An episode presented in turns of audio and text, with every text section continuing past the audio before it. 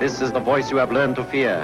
This is the voice of terror. Stadtfilter. Die Evolution bringt uns voran. Über Tausende und Millionen von Jahren hat der Mensch gelernt, aufrecht zu gehen.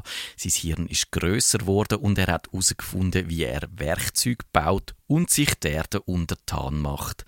Uns steckt der Fortschritt in den Gen. Es geht gar nicht anders, dass jede Generation über die vorherige rauswächst. Wir leben darum im Anthropozän, im Zeitalter vom Mensch. Jetzt gibt es aber Leute, die finden, das müsse nicht unbedingt so bleiben. Sie sehen die Evolution am Horizont auftauchen. Wir entwickeln uns zurück, sagt die Theorie, und unser Lebensstil ist daran schuld. Wir verbringen unsere Tage im Wohlstand. Wir haben es schön warm. Wir werden optimal medizinisch versorgt. Und dank unserer Zivilisation ist es nicht üblich, dass wir gegenseitig uns die Köpfe einschlagen. Das heißt, Survival of the Fittest funktioniert nicht mehr. Das Prinzip stammt aus der Evolutionstheorie von Darwin. Es besagt, dass in der Natur nur der Stärkere überlebt. Im täglichen Kampf muss man sich behaupten und so gibt es eine natürliche Selektion, die verhilft den überlegenen Merkmal zum Durchbruch. Aber eben, wenn niemand mehr muss kämpfen wie sollen sich dann die überlegenen Merkmale durchsetzen? Ein Film namens Idiocracy hat die Idee aufgegriffen. Der Joe Bowers lässt sich eingefrieren und verwacht 500 Jahre in der Zukunft. Da sind alle Leute so strunzdumm, dass hm, auch der Film selber jetzt nicht zum intelligentesten gehört, was je aus Hollywood gekommen ist.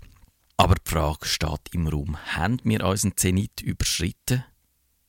An dieser Stelle kommt natürlich eine Verschwörungstheorie ins Spiel, die sagt ja. Und das ist auch und vor allem die Schuld von unseren Schulen oder vielmehr von den öffentlichen Schulen in den USA, weil dort kommt die Theorie her. Es gibt ein Programm zur systematischen Verdummung der Öffentlichkeit, aber auch die Medien, allen voran das Fernsehen, machen da fröhlich mit. Sie senden Programm, wo den Intellekt beleidigen und an die niedrigen Instinkte appellieren und wenn man sich das durchschnittliche Fernsehprogramm so anschaut, dann kann man da irgendwie nur schwer widersprechen. Warum? Warum das passiert, liegt auf der Hand. Eine dumme Bevölkerung lässt sich viel einfacher kontrollieren als eine mit Bildung und Aufklärung. Die Elite von dieser Welt, die wollen eine Öffentlichkeit, die nicht selber denkt, sondern alles glaubt, was ihnen das Fernsehen erzählt, wo brav konsumiert und nichts hinterfragt, wo sich umschupfen lässt und in all die Kriege zieht, wo durch die Herrscher angezettelt werden. Wenn man sich Amerika anschaut, dann muss man sagen, ist nicht völlig absurd, die Verschwörungstheorie. Aber man hört die Theorie nicht nur in den USA und sie ist nicht neu. Schon der Theodor W. Adorno hat 1940 gesagt, aus jedem Besuch des Kinos komme ich bei aller Wachsamkeit dümmer und schlechter heraus.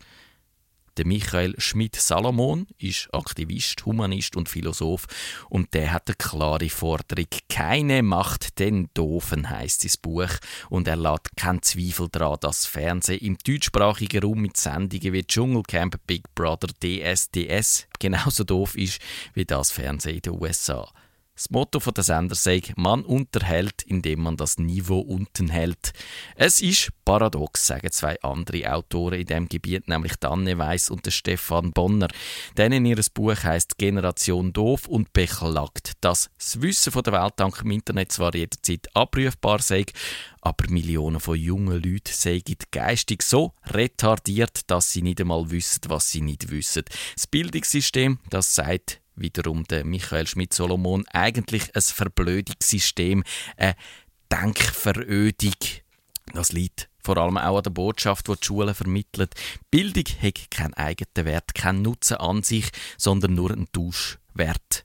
Man tauscht Wissen gegen Noten und Fleiss für ein Diplom. Der Michael Schmidt-Solomon nennt das der pädagogische Irrsinn oder Pädagogiotie. Das ist der unsinnige Zwang zur Wissensbulimie. Schüler lehren möglichst kurzer Zeit möglichst viel totes Wissen in sich einzustopfen.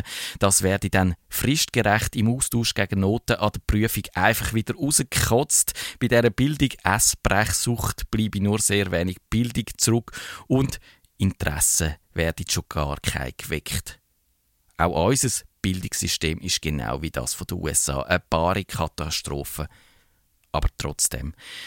Wenn wir jetzt aufklärt an die Verschwörungstheorie angehen, dann müssen wir, glaube ich, keine Evolution befürchten. Die Evolution spielt sich über Tausende von Jahren, Millionen ab und da können ein paar Jahrzehnte oder Jahrhunderte mit einem schlechten Bildungssystem und blödem Fernsehen keinen nachhaltigen Schaden anrichten. Und was die Behauptung angeht, dass die Elite uns verdummen wollen, da sagt Michael Schmidt-Solomon, die herrschende Dummheit ist stets auch die Dummheit der Herrschenden.